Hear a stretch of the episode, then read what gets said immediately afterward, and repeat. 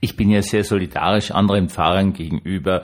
Generell muss ich ehrlich sagen, zu allen Geistlichen aller Religionen auf der Welt weil das sind eigentlich immer, man versteht sich in Wirklichkeit gut. Ja, also das, das äh, gibt immer diese Leute, die einfach vom Seelischen fasziniert sind in ihrer Art und Weise und, und das passt schon.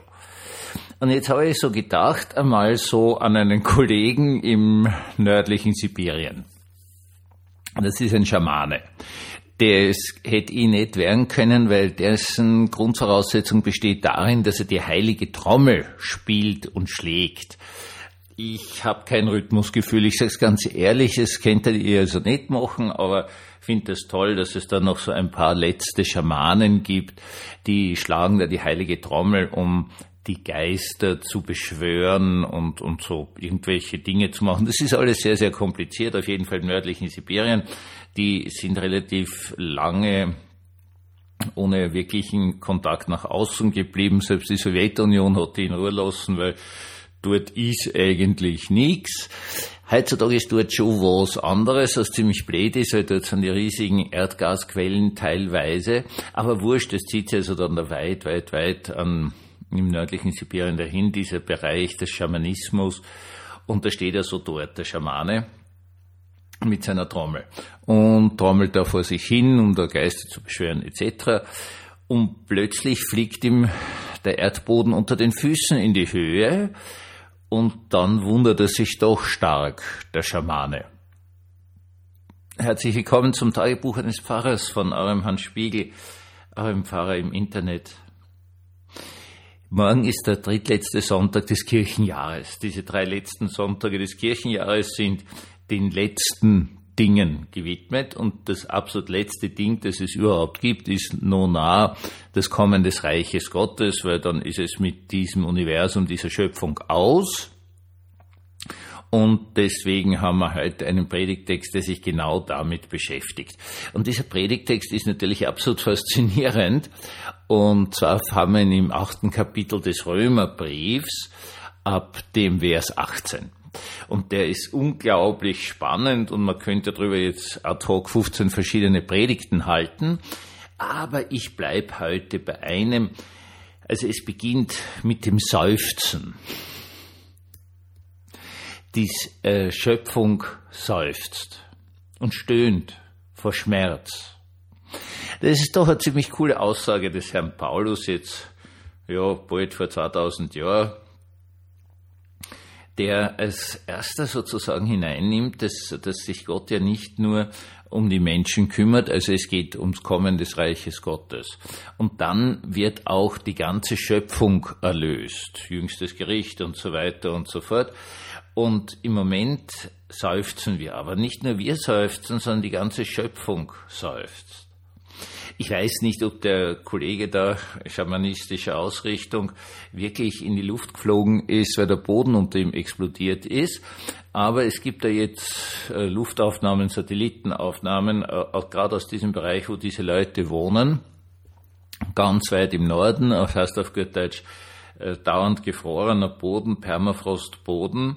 Und dieser Permafrostboden wird jetzt immer, immer porös, also er ist noch nicht ganz weg, sondern den gibt schon noch, aber er bilden sich so Spalten und so weiter und so fort. Und dadurch dringt immer mehr Methangas von unten auf. Also, soweit ich das jetzt verstanden habe, ist das eigentlich Erdgas mehr oder minder und kann dann vorkommen, dass das plötzlich explodiert. Das schaut auf diesen Luftaufnahmen wirklich völlig irre aus. Das schaut aus wie so Bombeneinschlagskrater oder Bilder aus dem Ersten Weltkrieg äh, von Verdun, wo die, die schwere Artillerie da jahrelang immer mehr oder minder in die gleiche Richtung geschossen hat. So schaut das aus. Das sind so richtig runde Löcher, also so, so ein Trichter halt, wie ein Bombentrichter.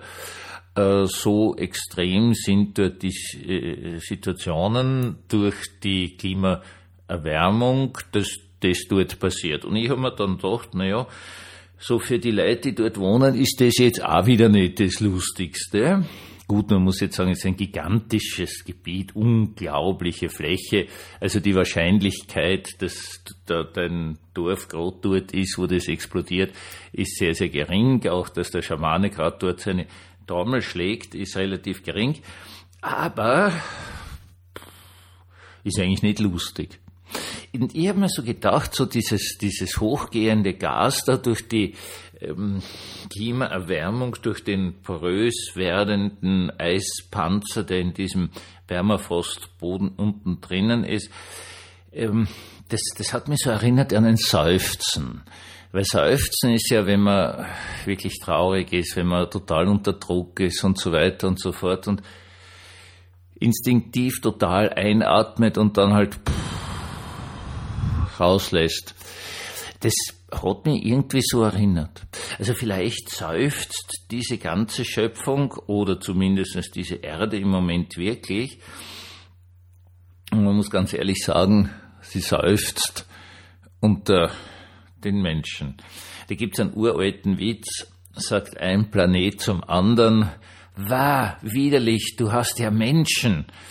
Und der andere Planet sagt drauf, ja, ich weiß, aber das dauert eh nicht lang.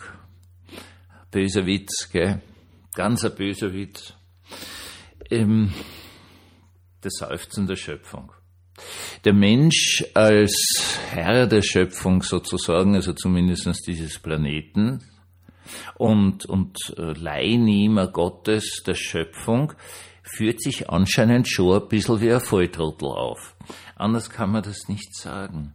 Wissen Sie, ich habe äh, als Kind mit den Eltern immer so Fernsehen geschaut und ich kann mich an eine Sache erinnern, die hat mich total beeindruckt. Das war damals aus China, wahrscheinlich war es Peking, genau war es nicht mehr, wo ganz breite Straßen die war voll mit Radfahrern. Und die sind da alle gestanden, anscheinend von einer roten Ampel oder so. Und das ist ein ganz bekanntes, ganz berühmtes Foto da hinein, wo, wo unglaubliche Massen von Radfahrern stehen.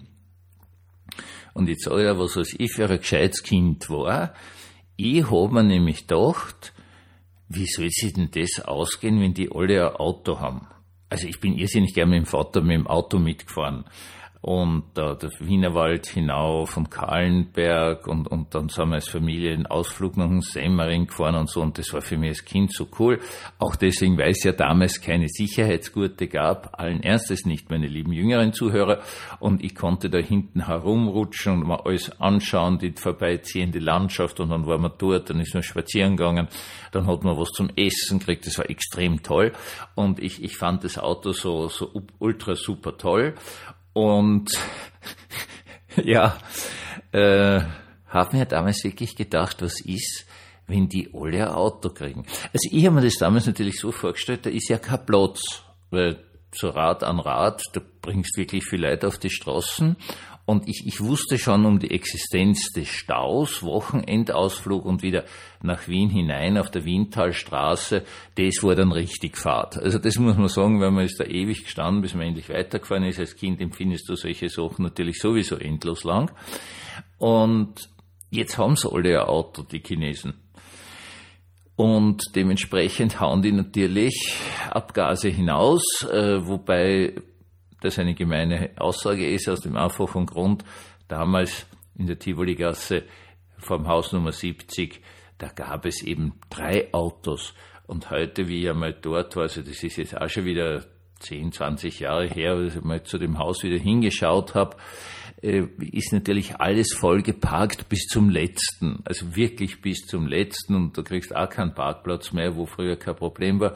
Bei uns ist natürlich die Anzahl der Autos genauso explodiert. Und so weiter und so fort.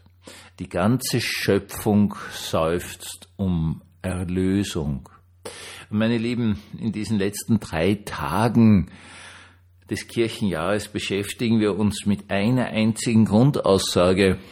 Die Erlösung kommt auf uns zu. Ja, es ist ganz, ganz schwierig. Also Sie können den Text dann im Römerbrief, auch das Kapitel, ja selber lesen, ist der Endteil dieses Kapitels. Und dort schreibt Paulus, geht dann auch darauf ein, wie schwierig das eigentlich ist, weil wir die Erlösung noch nicht sehen. Wir können darauf hoffen, wir können daran glauben, dass sie kommen wird, aber wir sehen sie nicht. Und deswegen brauchen wir jetzt Geduld. In der Tat, meine Lieben, ist es halt, gehört es leider zur Erlösung dazu, dass man sehr geduldig sein muss. dass man dazu imstande sein muss, diese Welt auszuhalten. Ich brauche Ihnen ja jetzt nichts sagen. Schauen Sie, im Moment ist es ja wirklich der völlige absolute Irrsinn. Ich meine, das, das Gaza Israel reicht ja schon in seiner Furchtbarkeit.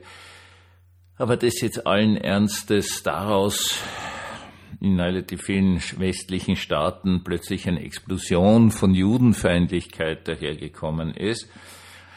Na, es ist, na, na, ihr wisst schon, was ich meine. Da kann man wirklich nur noch seufzen und sich eingestehen, dass das Seufzen zu dieser Welt gehört, bis einfach das Reich Gottes kommt. Und bis dorthin müssen wir einfach warten. Ich wünsche Ihnen allen ein getröstetes Warten, ein getröstetes Warten darauf, dass alles plötzlich gut wird.